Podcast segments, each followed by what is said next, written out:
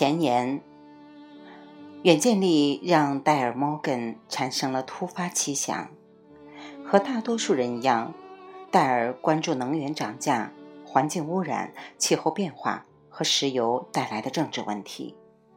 和大多数人一样，他也知道，改用核能发电有他自己的问题，包括放射性废物和灾难性事故。更别提核能被恐怖主义利用了。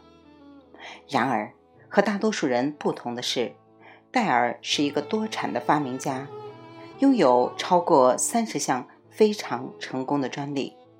他在发明中磨练了一项技能，这项技能使他突发奇想，我把它称为“闪现的远见力”。这本书的目的是向你展示远见力。是如何发挥作用的？你可以在你的职业生涯和生活中运用它。闪现的远见力除了使用五种感官，还会用到被我们称为直觉的第六感。某种意义上，我们都有一些直觉或预感。但闪现的远见力更进一步，因为它使用远见力。你就要综合这些感觉和直觉本能，还要加上时间的维度，才能预测未来。闪现的远见力能让未来变得显而易见，它是一种直观把握，可以预见未来。一旦你学会了它，就能揭示隐藏的机会，并帮助你解决最大问题。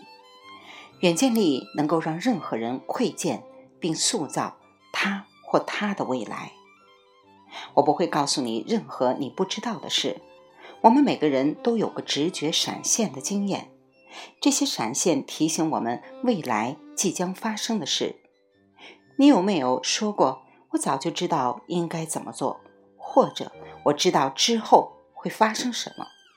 这是事后诸葛亮。因为你通常不会提前知道预感是否正确。学习如何区分哪些是先见之明，哪些只是预感，这些是本书的主旨。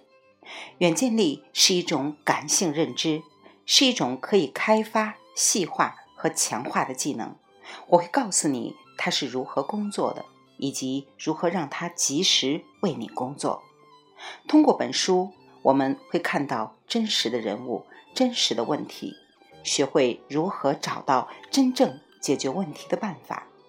我们将看到数百位过度劳累的重症监护护士，如何在极度忙碌的工作中匀出三个多小时的空闲时间，在财务问题中挣扎，在市区学校如何分文不花却拯救了自己的。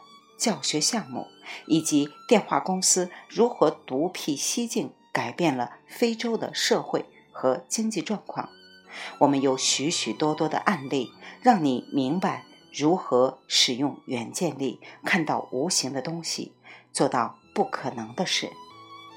让我们先从发明家戴尔开始，来看看他是如何使用这个强大的原则，实现他伟大的想法的。戴尔知道，还有另一种方法能解决我们不断加剧的能源危机。这种方法不使用化石燃料，不排放温室气体或其他任何污染，也不产生对环境有害的物质。这种方法叫核聚变。许多科学家认为它可能成为二十一世纪及未来的能源。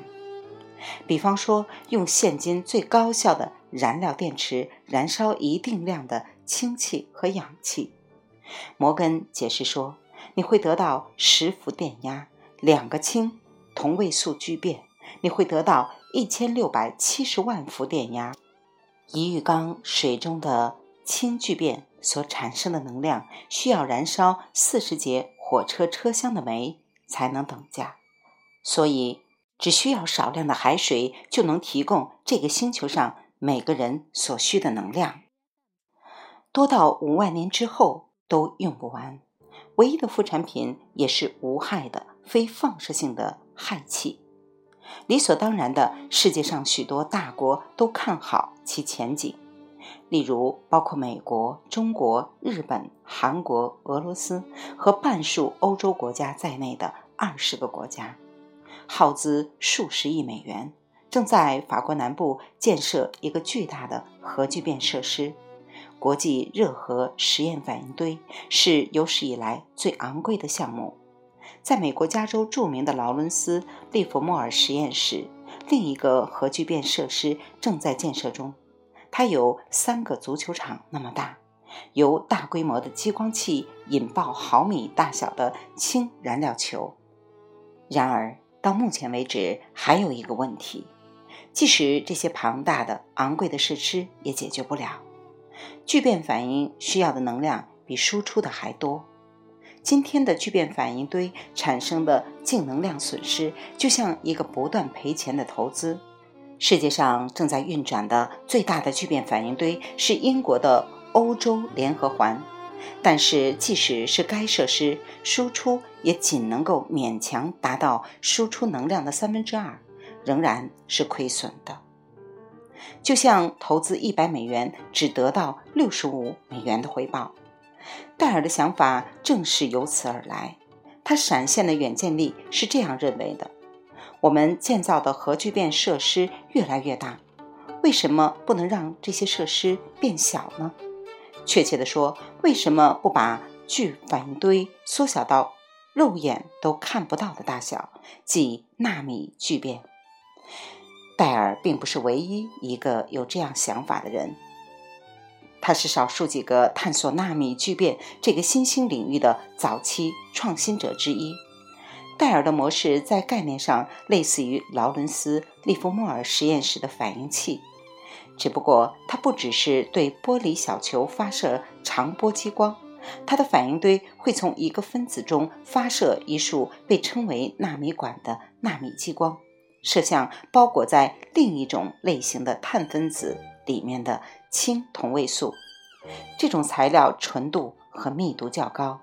它还能产生正的净收益率，输出的能量比输入的能量更多，有可能像戴尔说的要多得多。试想一下，这样的技术将会对世界产生怎样的影响？将它用于实践生产，世上就不会再有能源危机了。石油生产国将和其他任何国家一样，他们仍然会生产石油。但不再供应大部分的能源了，我们将有足够的能源来推动全球经济的发展，并且可以想象从此不再产生任何温室气体或放射性废物。很多聚变领域的研究人员甚至不希望听到这个想法。戴尔说：“首先，他们认为我们是疯了，但他们觉得我的其他发明也很疯狂。”在他的发明中，包括个人数字助理 （PDA）、矩阵控制液晶和等离子电视等事物。戴尔对远见力的敏感和敏锐发挥了关键作用。在科学界，大多数人认为实际运用聚变技术要等到五十年甚至一百年以后。戴尔补充说：“我们并不认为需要等待那么长时间。”实现这一激进想法还存在不小的技术壁垒。一方面，纳米聚变领域的开拓者需要发明一个切实可行的以纳米为基础的超导体，这是个巨大的挑战。戴尔说：“那么，他认为需要多久能够克服各种挑战，建立这种技术的工作模型呢？”我觉得需要十到十五年，也许更短。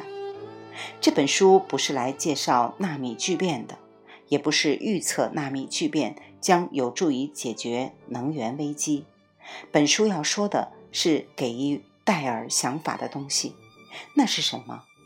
一种预感，一种直觉，还是一种感觉？都不是，它远比这些更强大。它就是闪现的远见力。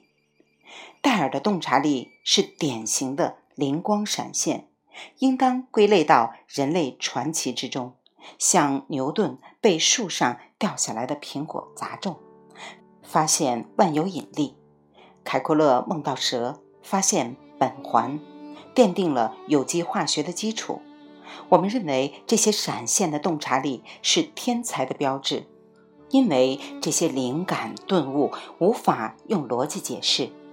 然而，戴尔的直观飞跃实际上是由一个简单的原则触发的。未完待续，来自清婴儿语子青分享，欢迎订阅收听。